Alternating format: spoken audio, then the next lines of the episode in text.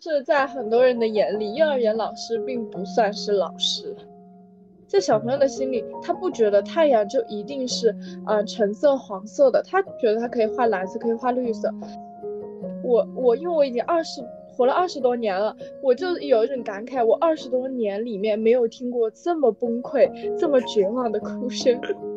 然后小朋友当时特别童言无忌的说了一句：“，老师听了很多遍，可以不听了吗？真的很无聊。”我长大了，想要当超人。我想当消防员，是因为消防员是第一个呃当当兵的。我每天和我的朋友玩抓小偷的游戏。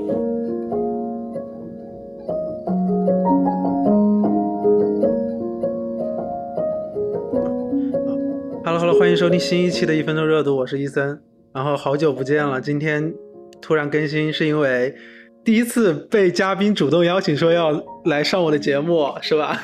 然后这个嘉宾也是我之前邀请过来的一位女嘉宾，然后先让她给我们打一下招呼吧。嗨，大家，我是那个很勇的椒盐排骨。好，那那椒盐排骨今天主动想要上我的节目来讲一下什么事情？快快说一下。是因为我刚从大学毕业嘛，现在就成为了一名刚刚毕业、刚刚步入幼儿园的一个老师，然后就有很多感慨，就抱着吐槽和一些呃磨练曲折的心理，然后来跟你聊一聊、交流一下。嗯，你知道我上一期的节目是嘉宾是什么身份吗？我 不知道耶，我好久没有看了。就是我上一期的嘉宾是今年博士毕业入职了一所高校当大学老师，怎么都是这种？就串联上，你看我认识的人都多么优秀，要不是大学老师，要不就是幼儿园老师，是吧？没有啦，就是在很多人的眼里，幼儿园老师并不算是老师。为什么？他凭什么们就不算？在他们的观念里面，就是义务教育的老师才算老师，而且能够帮助他孩子提高成绩的老师才能算老师。那那那直接就不要上幼儿园了，直接上小学就好了呀。那这么不看重幼儿园的话，哎，真的有这种哎，而且还会有家长觉得你就是帮我带一下孩子，因为我没有空。就时至今日，在这个社会上还是有这种思想观念。啊，这样啊，包括就是你看我我我不是萌新嘛，然后我上了一两个月的班，我清楚的感觉到，就是这些家长有的人并没有把你当当成什么老师，就他嘴上可能还是会念，就是老师老师，但是他心里从来没有把你的话往心里去，就是我行我素啊，或者说无所谓。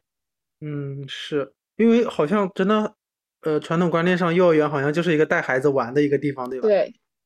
嗯，对，就是在我工作之前，连我的爸妈都会觉得说，嗯，那幼儿园就是带孩子嘛。哦，就是在我读这个专业之前，我没有告诉他们我学的是什么的时候，他们觉得可能真的就是，嗯，把孩子放到幼儿园里面，然后时间待久了，孩子健健康康的回来就 OK 了，就是好像也不用学什么，反正也没有看到学什么，就有一个传统观念在里面。但是我，嗯，可能我不知道以前是怎么样，我是觉得应该现在家长会越来越多关注到就是这些学前教育之类的吧，就可能那个起跑线就之前从小学就要不准不准落下，现在可能要卷到幼儿园了呀，会不会是这样？卷到幼儿园了。嗯，对啊，你你你身边难道没有这种非常卷的家长吗？说可能要让孩子多学一点什么呀，非常充实之类的。有吧，就像疫情，现在很多时候交流是跟宝贝家长在群里面，就他们发一些视频呀，发一些照片过来，然后我们才知道宝贝的情况。我就会看到很多很多，就是家长他们秀的东西是什么呢？秀自己的孩子会背唐诗，秀自己的孩子会写字，嗯 就是我都不。不太好夸，因为我本来就不支持他们去提早写字，然后他们还要发到群里面，就是让我去夸，我就有点真的是有点 不知道该怎么办。哎，他可能不是说发到群里让你夸，可能是发到群里给其他家长炫耀。也有，真的会有，就我们当时刚，因为我跟我们的主班老师都是新老师，然后就得见一下中班这个年龄层面的小朋友们。结果就听到他们讲，哎呀，去美术班去画画去了，然后去怎么去了，就是在很训练这个东西。就他们画的东西就是一样的，但是很多时候不是说小朋友的想象力才是最好的嘛？其实你现在带他去学这种班儿，其实就是。把他的思维固化了，在小朋友的心里，他不觉得太阳就一定是啊橙色、黄色的，他觉得他可以画蓝色，可以画绿色。但你给他去报班，他就会变成我就是，我就觉得太阳就一定是黄色，一定是绿色，其实是一个很局限的事情。哦，真的呀，你你突然点醒我了，就好像小孩子就是一种放飞天性的一个过程，你反而去学他的东西，就是可能技巧和技术学到了。就其很多天然的东西就被禁锢住了，哎呀，我就又被启发到了，真的是这样。有的时候跟他们接触的时候，发现小朋友有一些观念就是又搞笑，然后又纯又又又可爱单纯。就像我的手，就是在幼儿园里其实是有经常很多就抬桌子呀、搬床啊，很多就是劳动要做，然后我的指甲就被刮断了，就是反正就也蛮疼的。那天就包了一个创可贴，怕把它又碰到，结果下班的时候就就是也不是下班，就是小朋友放学要一个一个牵着走，牵着走的时候有一个宝贝就问我，问我你的手怎么受伤了？我说我说老师不小心被刮了一下，有点疼，就把它包住了。他说他问了我一句，那你吃药了吗？就是。就是真的，这是完全就是小朋友的想法，因为他觉得人病了都是吃药的，就不是擦药啊、涂药啊什么，他就觉得生病人就是吃药。他就问我，那你吃药了吗？然后我就说，有的病是涂药就会好的。他说，那你好了，你要第一个第一个告诉我，就是被一个小男孩那种那种特别萌萌的话就给感染到了，然后当天一天的心情都很好。哎呀，好可爱呀！我真的就从你刚刚说你牵着一群小朋友放学的那个场那个画面，我都觉得，哎，这当幼儿园老师也太幸福了吧！就感觉天天围着一群非常可爱的孩子。当然啊，这只是一面。对，我刚刚想说，嗯，因为我之前有在抖音上刷到一些，呃，就是男教师，你知道吗？因为幼儿园男老师应该很少，对吧？啊，我们幼儿园没有。对，就是带着小孩子去跳舞啊什么。哦，我真的觉得，哎，真的好可爱那个画面。然后还有你刚刚说小孩子，就小孩子脑回路真的是大人，就就刚刚说到你说画画那个事情，我觉得我们就会说，就会说你手受伤了，哎，就会关心你呀什么什么这，他就问你吃没吃药。我觉得这种没有被框框架住的一些想象力，真的是只有在小孩子身上才感觉得出来。对，就是他们给我的感觉就是时而像个小天使，时而像个小恶魔。我有的时候真的会觉得很搞笑，因为中班也会有，就是没有读小班或者说从别的园转过来的宝贝，他们就会入园，就是有一个分离焦虑。我们班那几天就一直有宝贝在哭，然后真的能哭成什么样？我我跟我朋友戏称，就像那个那个开水烧开。或者说那种堤坝 拉闸的声音，就是放水，啊，就是我懂，我懂，懂了，就是 他一个人的声音，他哭的，就是在我我，因为我已经二十。活了二十多年了，我就有一种感慨，我二十多年里面没有听过这么崩溃、这么绝望的哭声。可能你小时候也是这样哭的。对对对，但是就是我在这之前我已经没有听过了，然后我就听到了一个撕心裂肺，哭的不能自已，就是感觉自己整个人都要就哭的不行了，然后全班 响彻了他的哭声。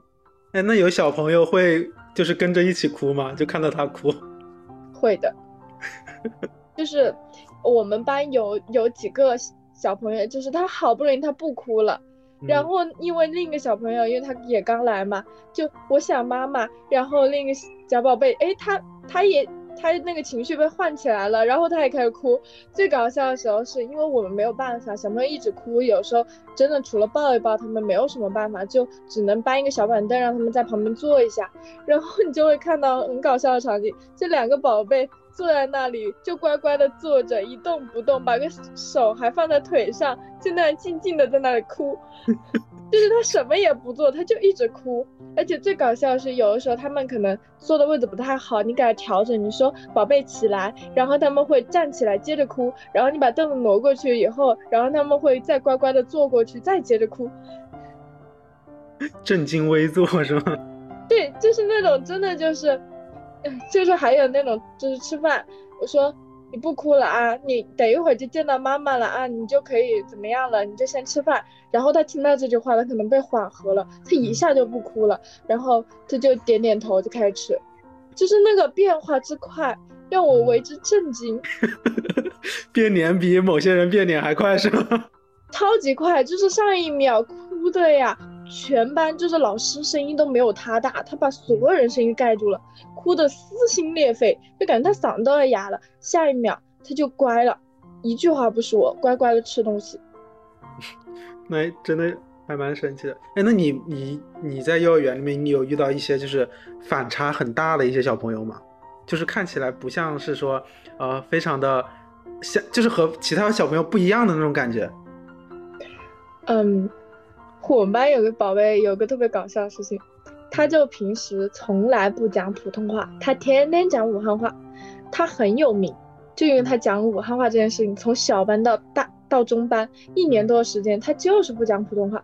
我们老师都在引导他，然后我们也会觉得他是不是不会讲普通话，结果前段时间升旗，话筒一递，立马普通话，我操！好会装啊，这些小孩子，真的就是这样，就是他们那个变化之快呀，真的是让人是小男孩吗？小男孩，就是你，那你觉得他在讲武汉话的时候，会不会觉得他非常的自信？就是那种，就是我就是要讲武汉话，就是你们谁都别管我那种。有，他就是想，他就是有一点想要我跟别人不一样的一个心态。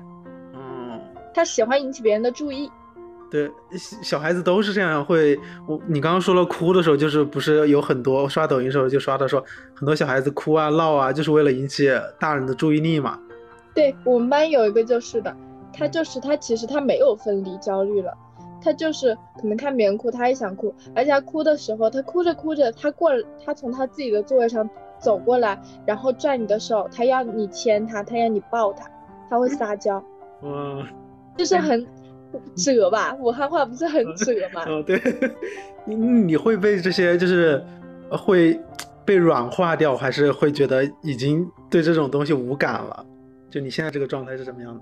我现在的状态就是不能够就就是一直纵容他的行为，因为那个宝贝他就是故意哭，他哭了，他就是想让你陪着他，他就是想要老师多给他一点关爱，这种行为你就是要就纠正过来。你就要跟他说，你不可以再哭了，你就是你这样，老师也不会牵你的。你你如果不哭的话，以后就怎么怎么活动还有好玩的，就是不然他会有习惯。嗯，是不能惯，不能惯着。对对对，然后再一个就是前面那几个哭的特别凶的宝贝，真的我跟你说，刚开始我真的每天听他们哭的我头都裂开了。后面后面就是你哭吧你哭吧，老师习惯了，老师头不疼了，你哭。因为他们就是要等哭的差不多了，他们自己才会缓下来。你这不然的话，你就真的不让他们哭，他们是不会停下来的。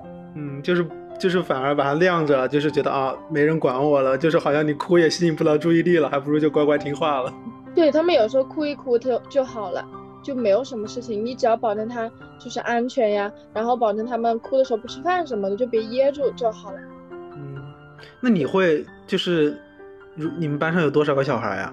三十三个，嗯，那你觉得你你能够做到一碗水端平吗？就我说的一碗水端平，就是可能，就是好像给予的那个关注度是一样的。因为我觉得，就我们都是有做学生的时候嘛，其实他们用哭的那种呃方式去获得关注度的话，我因为我不太记得幼儿园或者是很小的时候啊，我记得长大的时候，你好像呃你会对喜欢的老师，你就是。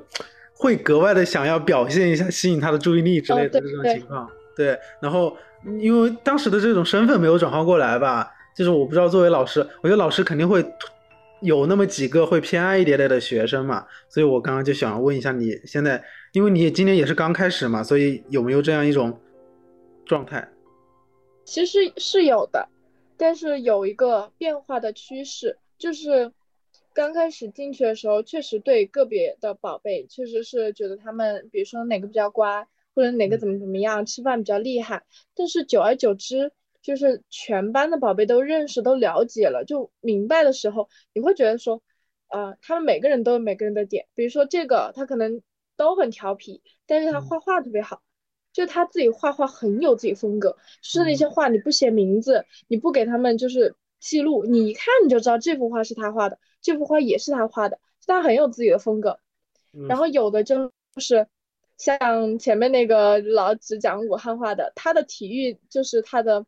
体能方面就很好，然后吃饭也很棒，就是他又很大方，就是以前是真的是有点，就是可能会更格外喜欢乖一点的，但是现在嘛，就是相处久了，乖的呢也有他自己的问题，他可能比较内敛，然后反正就比较全面吧。现在就你要问我真的格外偏爱哪几个倒没有了，但是就是可能有几个的闪光点或者有几个的自己的特点还没有完全了解到。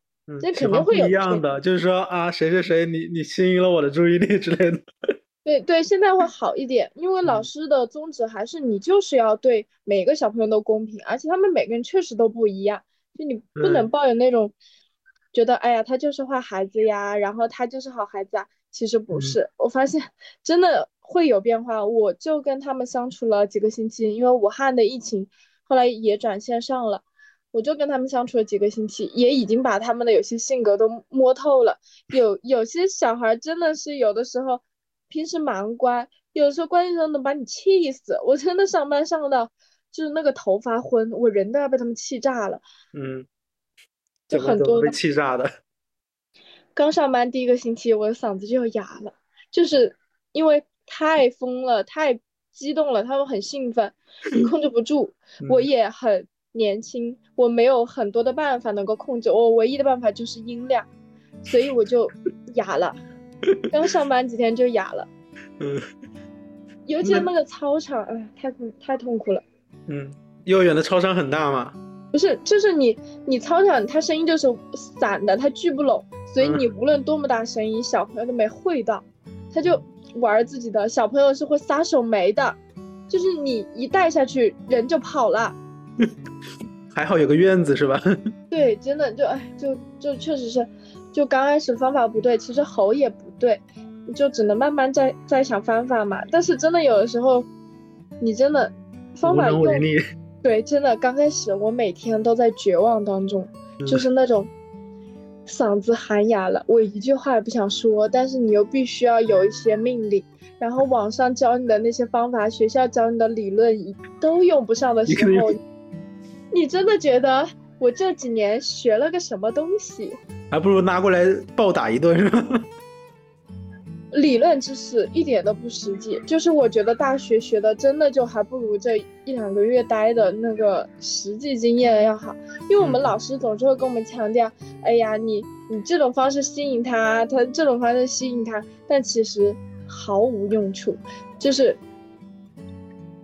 收效甚微吧。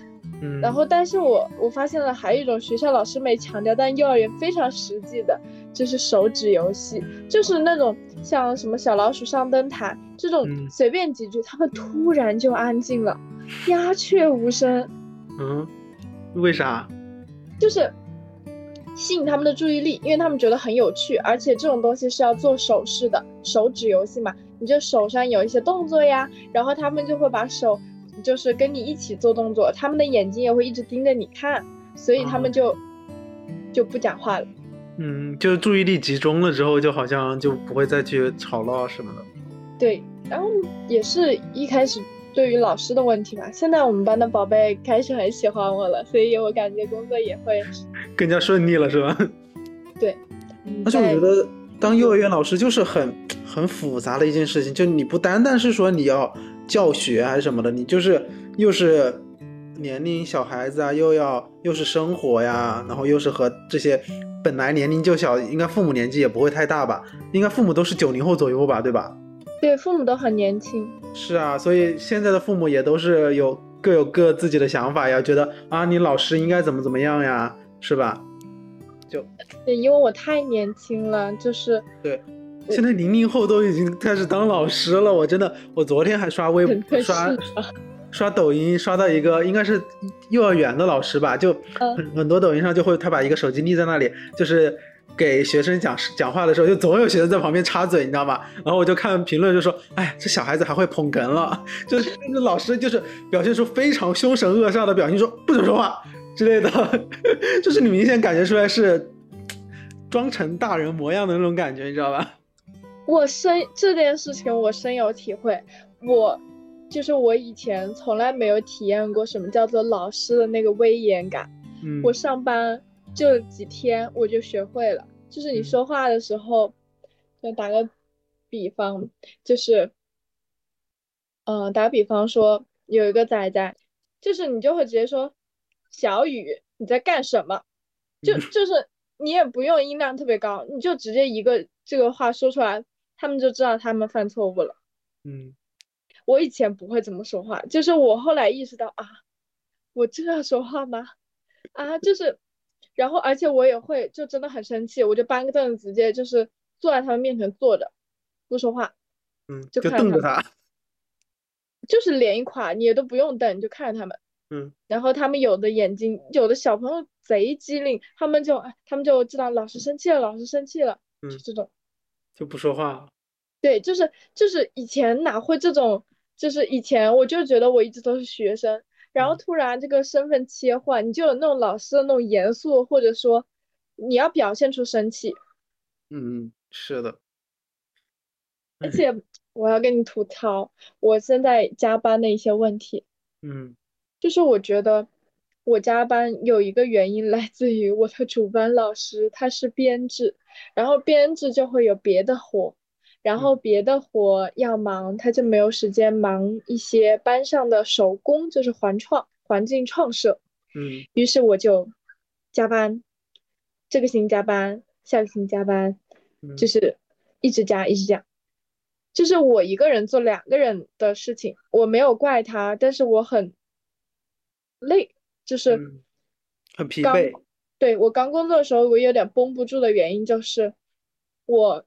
我也第一次上班嘛，就是对于这个园，每个园有不一样的要求，跟我实习的地方要求也不一样，所以他，而且这件实习怎么会让你去做环创的？就是不会让一个实习生来弄这个的，所以我也没有接触过。结果我就会产生一个问题，就是我刚做了几个小时的东西，最后别人跟我说不对，不能用，对，不对，重来，重就是全错，你重新改，因为做的是手工嘛，不是说。哦，你你做完了还可以修一修，或者说再重新上传的这种不存在，你全部都废了，就是真的很搞我的心态。我那段时间真的挺崩的，而且我刚上班吧，我可能上课啊，就是控场上面也有一定的问题。然后有一天，因为我主班老师有事情，他让我带他明天的班。一般幼儿园是分上下午班，所以上午班那个课我根本就是没有看过的，就是你一般要提前背呀。我根本就不知道。教什么呀？一般就是我们是有五大领域：健康、语言、社会、科学、艺术。嗯，听起来好高端。就是就是健康呢，就是包括比如说一些卫生知识、保健，它也算在健康里面。然后还有一个就算体育，它也在健康里面。就比如说，如果我今天要上一节健康领域的课，但我上的是一节健康里面的体育。然后我就可能带小朋友练习钻、爬、跳，就是这些技能方面的练习，让他们就是协调一点。然后那天上的是一节音乐活动，就是让他们会打节奏，然后会听懂这个歌词里面的意思。啊，那天这么复杂吗？幼儿园上课又是活动又是听歌，还要懂里面的意思。对，然后那天我就本来我上课就也一直都是我很担心的一部分，然后结果。他又跟我讲，他说他明天就让我顶上。我当天晚上回去，然后幼儿园还有个升旗，还有一个舞蹈要学。我那天晚上回去还加了班的，就弄了一下就没有时间了。然后又要早起，我就没办法，我就只准备了一下，结果第二天真的就控不住那个场。嗯，然后小朋友当时特别童言无忌的说了一句：“啊，老师听了很多遍，可以不听了吗？真的很无聊。”我天呐，就是我不知道怎么 形容吧，这句话对我的打击很大，因为当时我是抱有很大的热情来这个工作的，因为我一直都很喜欢这个职业。然后结果小朋友那句话说完，我眼睛都红了，因为我当时真的是觉得那个觉得我不适合做老师，我觉得一个课都上不好的人怎么去做老师呢？就是你都被你的学生这么质疑了，当时其实真的很。心态很崩，然后真的是把眼泪憋回去，然后继续硬着头皮把这课上完。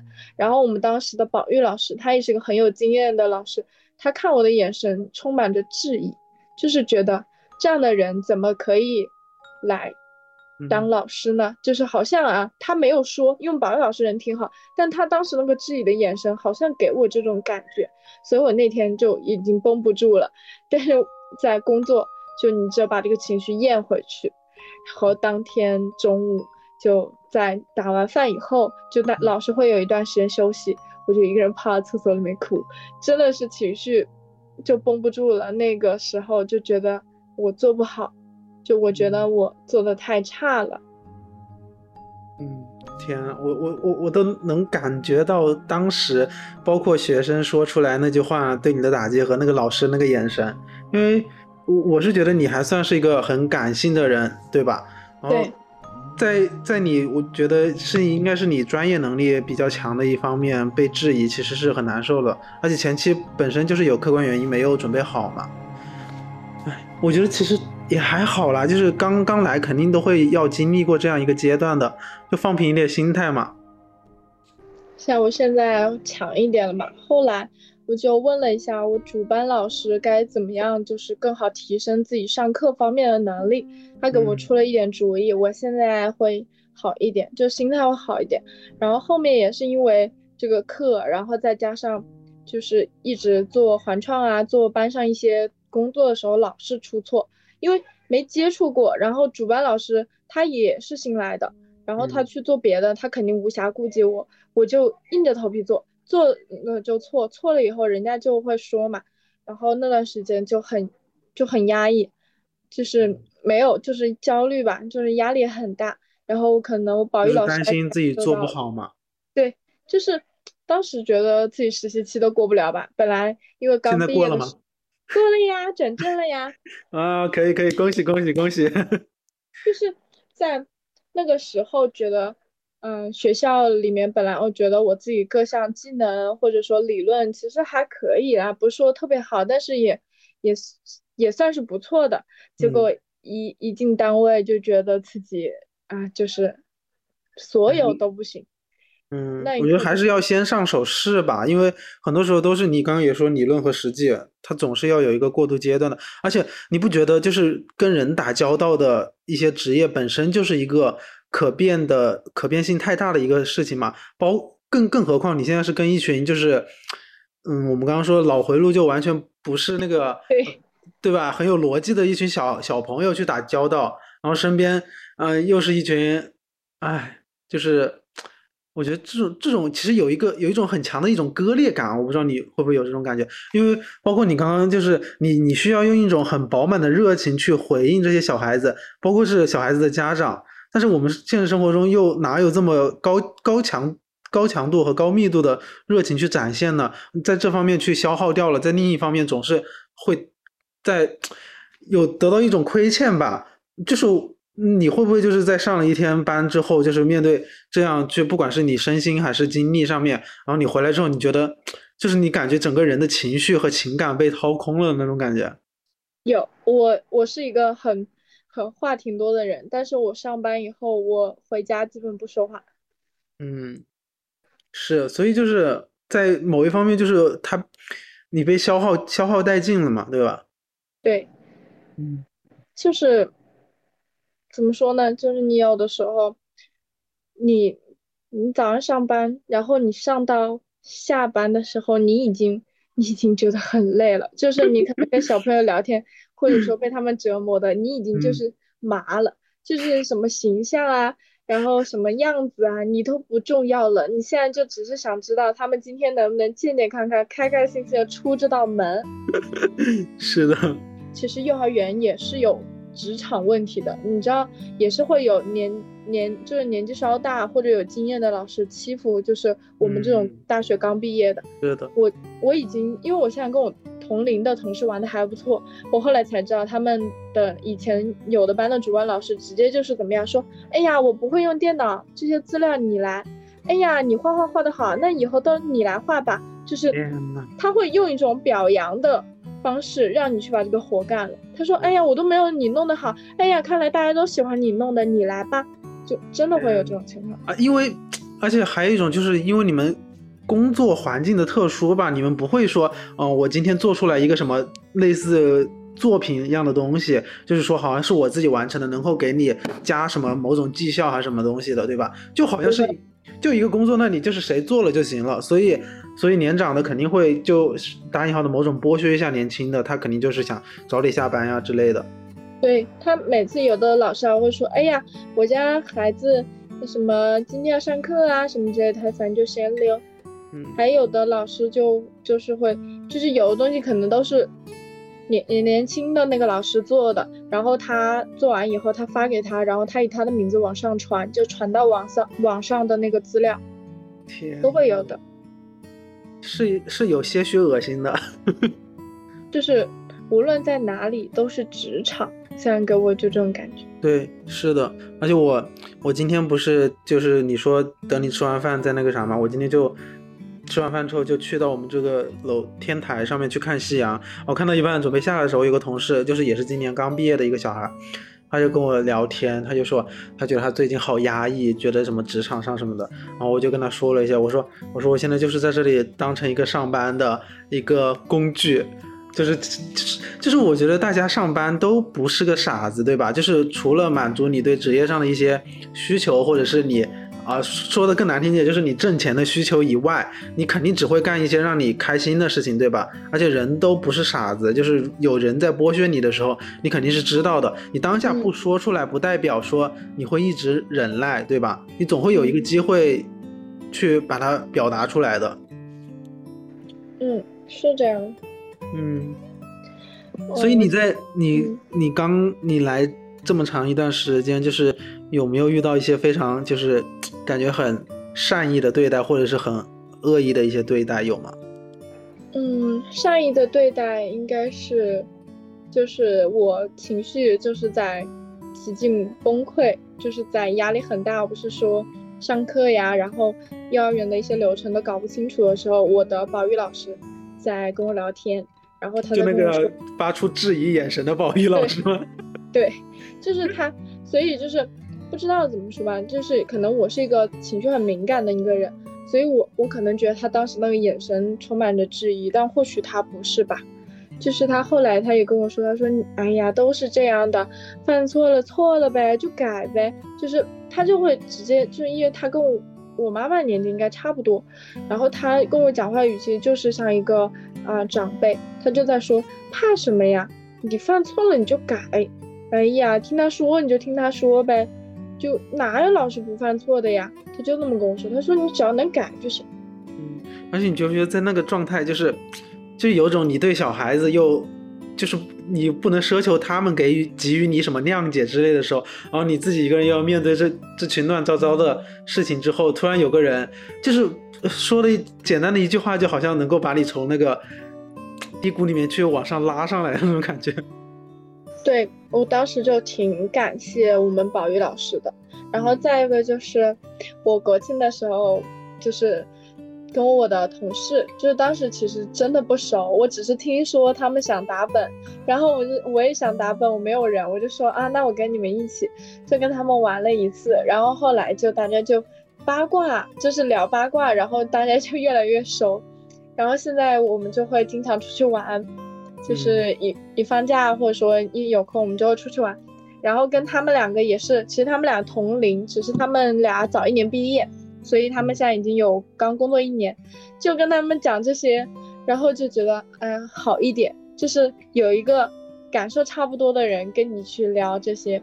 对，去分享一下当下的一些一些困境吧。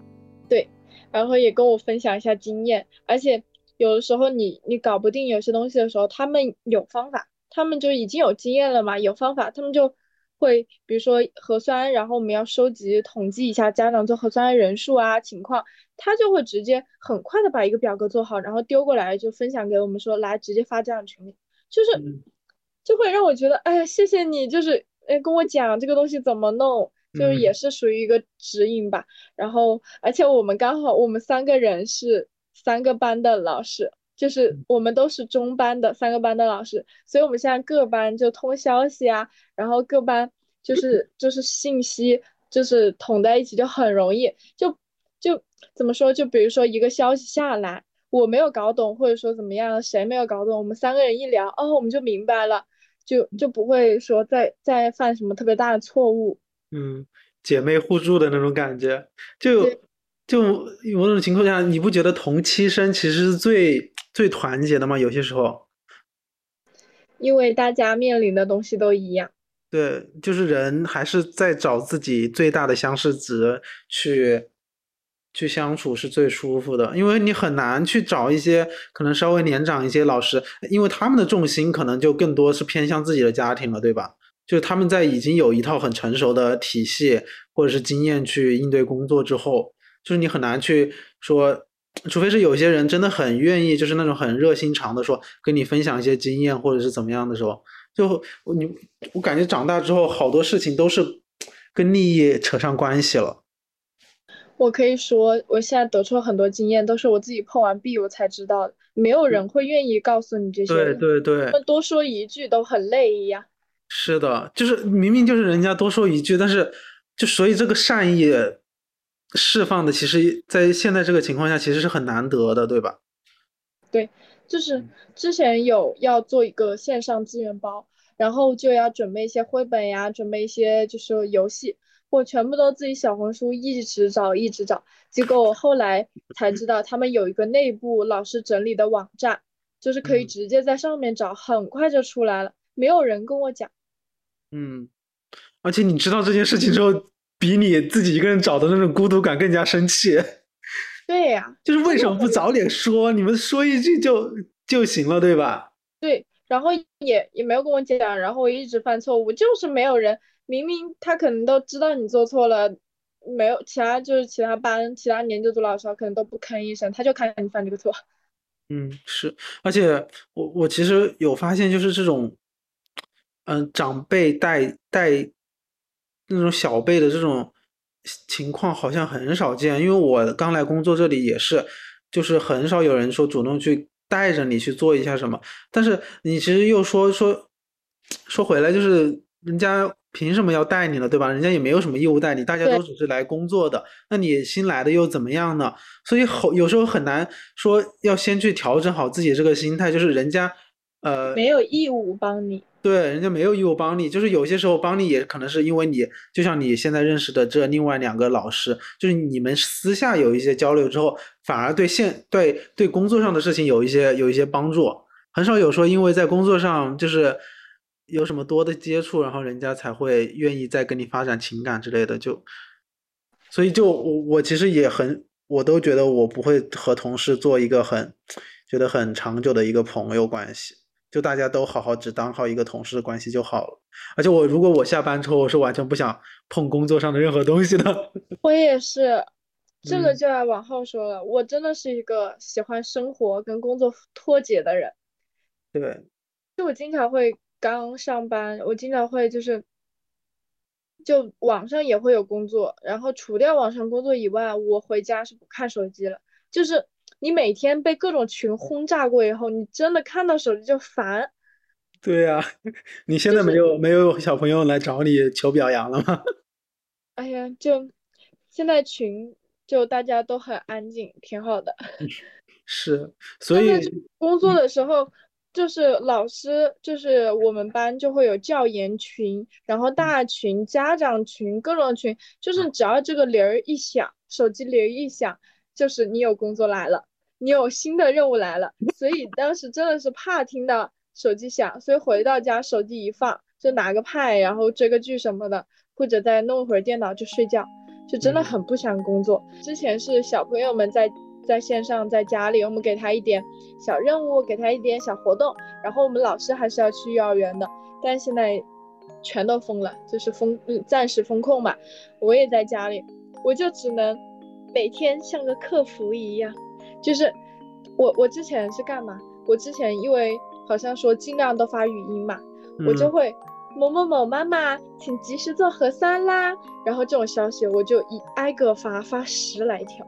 我当时那个心态就是，我就是一个客服，机械化的，就是 就是，对，就是客服。然后然后还要还要干什么嘞？就是他们有时候表没有填，你也会得。打一个电话过去，赶快跟他们说一下，就是什么什么妈妈，这个表要填哦。然后我们今天晚上还几点钟还有一个家长会，请您及时及时就是进去。每天都是这样，每天就大大小小的通知。然后他们家长还会烦，就是他们会觉得你怎么天天催。但是是这样的，就是我们教育局他要求，或者说我们单位要求他每天几点钟最好要交上去。是没有办法再催他们，但是他们嘞不管，他只管老师，你为什么要催我？你为什么要天天催？但你有没有想过，老师催你，你是只感受到一个人催你，老师催三十多个，好难。我刚刚听到你催人，我都带入家长了。我说以后尽量不要不要有孩子吧。而且我觉得很崩溃的就是，我今天还在发微博，我真的是有点想吐槽，就是老师的话不是话，是废话。哎，好难啊！哎，那有没有小孩问一些你很你觉得很奇奇怪怪的一些一些问题啊？有小孩说过一些跟家长就是跟家长影响有关，我给你讲个例子，哭笑不得。我们班有个宝贝。就是他，我可能想让他拿凳子，我就提醒一下，我说宝贝，你你你记得拿凳子哦，拿凳子到这个房这个地方来。然后他就说，我拿了呀，你是眼瞎吗？这么这么凶吗？不不，他的语气就是，凳子就在这里呀，老师你是眼瞎吗？就是这个语气哦，就像像在抖音上说我想吃席的那种感觉。对对对，就是的。我当时一整个就是那个 哭笑不得，还有点无语。我就跟他说一句：“老师眼睛没有瞎，我刚刚不小心，我刚刚角度问题，我没有看到。好，拿了椅子，快过去吧。”就真的，我当时就这种现象就存在于家长平时说话用语的问题。嗯，那你觉得你的脾气有被这样磨平吗？还是你只是忍了在？忍，我现在的。我现在虽然肚里不能撑船，但是我觉得肚里放盏灯应该是没有问题了。嗯，那那你呃，就是你工作之工作以外，你觉得你的情绪有没有就是那种可能就会有一点极端，就是一点就燃？还好，我觉得我只有在生理期的时候才会一点就燃，就是工作了以后嘛。有时候在外面看到宝贝，就是会心情更不一样。就是你始终觉得你就是一个老师，就虽然这个宝贝他可能不是我们班的，但是你可能会一个老师的眼光去看他，或者说更加慈爱的那种眼神，母爱泛滥了，是吗？对，你说到这，我想起来，我我们刚进来的时候，就有的宝贝他是一直哭，然后他一直不想进来或者不想上楼，这个时候你就要把他抱着。然后我有一天一会儿就抱了三个宝贝，就早上就是把他们扛在肩头，然后抱整个人抱住。我那一刻真的，我就说我无痛当妈了。就是他们一边哭一边还要把你的脖子环住的时候，我真的被可爱住了。那一刻我真的觉得我的母性母性的那个力量出来了，因为我一直觉得我自己是个女生，到那一刻我真的觉得天哪，原来妈妈是这种感觉。哎，真的是，哎呀，我觉得呃，母性感觉就是就是，我觉得不管是男生女生啊，就是可能就需要一个东西把你触发到，特别是在这种嗯，权力关系非常悬殊悬殊的情况下，就是在小孩子非常小，就是他不管是他的体型还是他的年纪，就给你一种很对很软萌的感觉。就是很有保护欲。然后他们有时候就是遇到什么事情，然后他们哭了，你去安慰，就是可能他们摔到了呀什么，你擦完药以后他们在哭，然后你把他抱一抱，你摸一摸他的后背，然后那个时候真的是，哎呀，就心里想，哎呀，小可怜，就 那那个时候真的就是那个真的要被萌坏了。嗯，是，反正那那今天就聊聊这个，我觉得就也是你来了不到半年之后的这种想法嘛，包括包括我上就是上一期播客那个老师也是，他说他说他可能也是刚进学校也会有很高的热情，他就怕说可能一年之后两年之后他这种热情还会不会在？我觉得这个问题可能也是你后面也需要慢慢。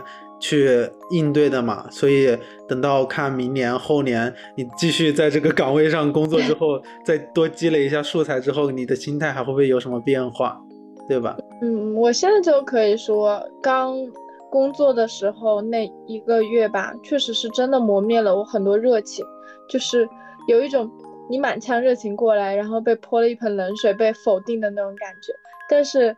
还是怎么说？你毕竟在做你喜欢的行业，或者你在做你喜欢的事情。有句话不是叫“热爱可抵岁月漫长”吗？它确实会让你觉得，它有些地方还是吸引你的，它有些地方还是能够让你开心的。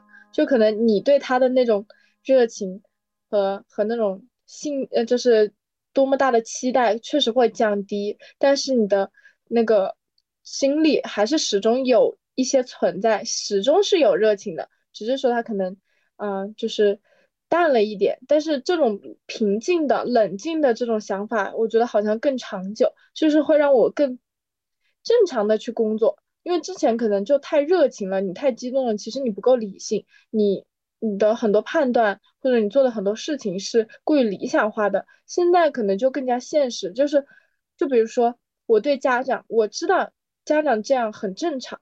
那你就不会有很大的失落，反而如果有些家长他跟你讲很多，他还去关心你，我们有个家长还关心我，我在家有没有菜，就真的那个时候你才会觉得也会更加甜，就是额额额外的善意嘛，对吧？对对，所以就是还是会有的，因为我觉得我已经足够幸运了，很多人的工作是就是觉得合适或者不错，但是我是。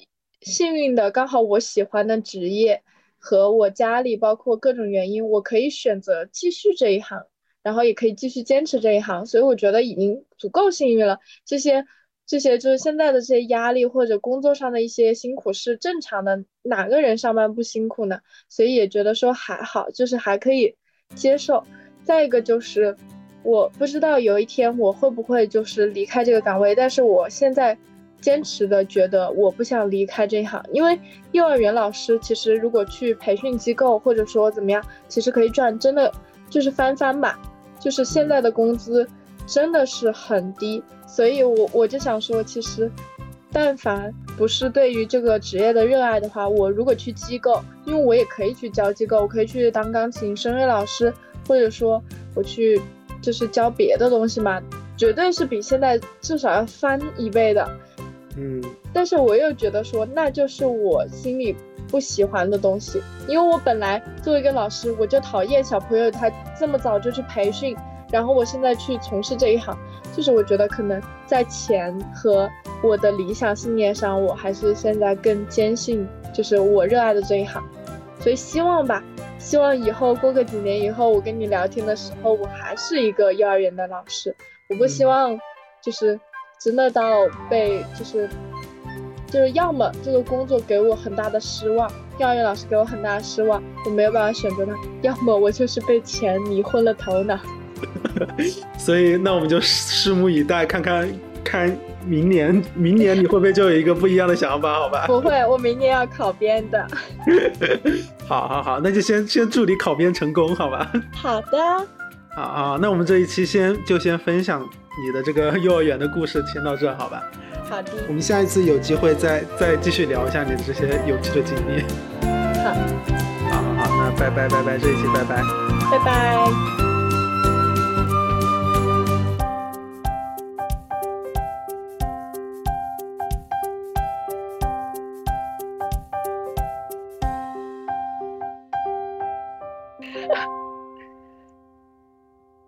很丢人哎。嗯，没事。我想一下形容词，我每次给他们发语音，我夸他们之前，我要酝酿很长时间，怎么夸？哇，宝贝做的也太精美了吧，手真巧。好了好了，有这么尬的吗？没没有办法，你知道吗？现在就疫情嘛，大家都放在家里，他们一日三餐都要发到群里给我分享。我除了光盘，我真的夸不出来了，我真的夸不出来了。我每天就是，哇，你可真棒！哇，你吃的好香啊！哇，今天又是光盘行动的一天耶！我真的，我除了这几个词，我想不出别的来。然后他们还会给我分享滑轮，我真的不知道怎么夸，我只能说，哇，你好。你好勇敢，老师都不敢滑轮，怕摔到自己。看来你是个勇敢的小姐姐呢，我只能这样夸。哇，好尴尬呀！对啊，硬夸。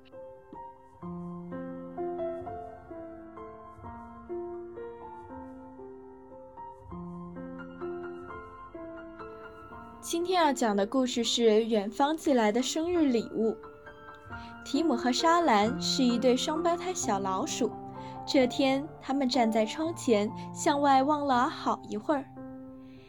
哈，邮递员叔叔来了，还带来了一个大大的包裹，一定是我们的生日礼物，因为今天是我们的生日呀！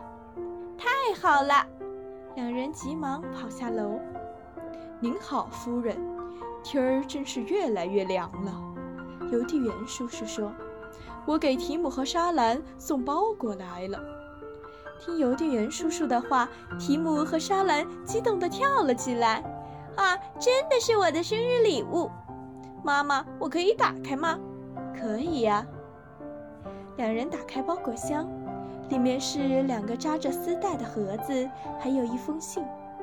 啊，是你们的爷爷奶奶寄来的。信上说：“提姆、沙兰，祝你们生日快乐！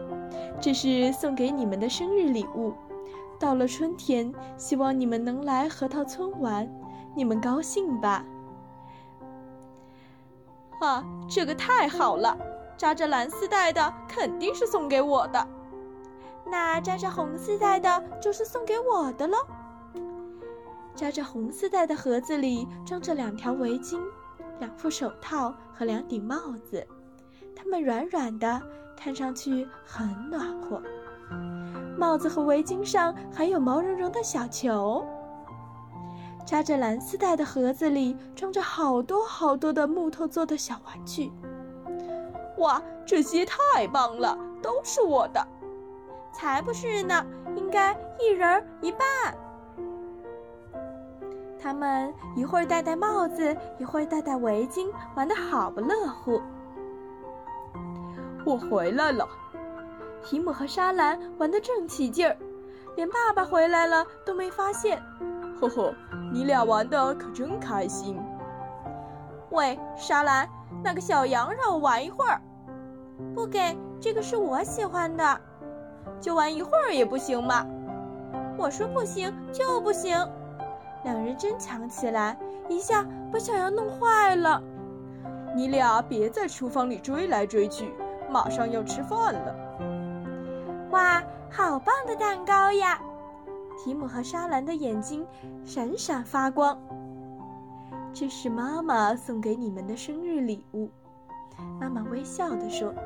提姆等不及了，伸手就要去拿蛋糕。吃蛋糕之前，先把帽子和围巾放回去。不能戴着帽子吃蛋糕吗？我真的很喜欢这顶帽子呀。莎兰不高兴地说：“莎兰，你戴的那顶帽子呀，是你小时候的毛衣改的。啊，真的吗？你们的奶奶经常把旧衣服改成漂亮的床罩、坐垫什么的，有时还一起织织补补，一边做好吃的蛋糕和奶油汤呢。哇，奶奶好像有魔法似的。”爸爸送给提姆和莎兰的生日礼物是从街上买的一块大奶酪。生日晚餐可真丰富，好吃极了，一家人都吃得饱饱的。吃过晚餐，爸爸开始修理玩具小羊。这个是爷爷做的吗？提姆问。是啊，爷爷是村里最有名的木匠。这只小羊就是他用碎木块儿做的。爷爷可真了不起！提姆和莎兰异口同声地说：“爸爸小时候，爷爷也为爸爸做过好多玩具呢。”爸爸沉浸在美好的回忆中。我有一个好主意，提姆和莎兰转动着大眼睛说：“这个好主意就是给爷爷奶奶写封信，真是个不错的想法。”两人坐到爸爸的书桌前，开始写信。啊，糟糕！沙兰把墨水滴到了纸上，接着更糟糕的事情发生了。提姆把墨水瓶碰倒了。啊！怎么办呀？好了，该睡觉了。妈妈看到两人满脸都是墨水，大吃一惊。哎呀，这两个孩子是谁的呀？妈妈，我们是提姆和沙兰呀。我们写好信了。莎兰得意洋洋地说：“妈妈，你一定要把这封信寄给爷爷奶奶吧，一定要寄呀。”好的，好的，我一定寄。你们放心睡吧。明天要是下雪就好了。提姆边说边钻进被窝，那样我就可以把帽子、围巾和手套都戴上，到外面去玩。我希望春天早点儿来，我想去爷爷奶奶家。莎兰说。接着，两个小宝贝就进入了梦乡。梦里还梦到了爷爷奶奶呢。两天后的早晨，住在核桃村的爷爷奶奶收到了一封信。啊，老头子，那两个孩子可是第一次给我们写信呀。他们一定是收到了我的生日礼物了。信呢？让我看看。爷爷奶奶把信颠来倒去，看了正面又看反面。却一个字都没发现。这是什么呀？他们又互相看了一眼，说，然后他们又仔细的看了一遍。老头子，我好像有点儿明白了。是啊，是啊，两个孩子真的长大了。爷爷奶奶面带微笑，把信拿在手中看了很久很久。小朋友们，如果你也要写一封信给爷爷奶奶，你们会写些什么呢？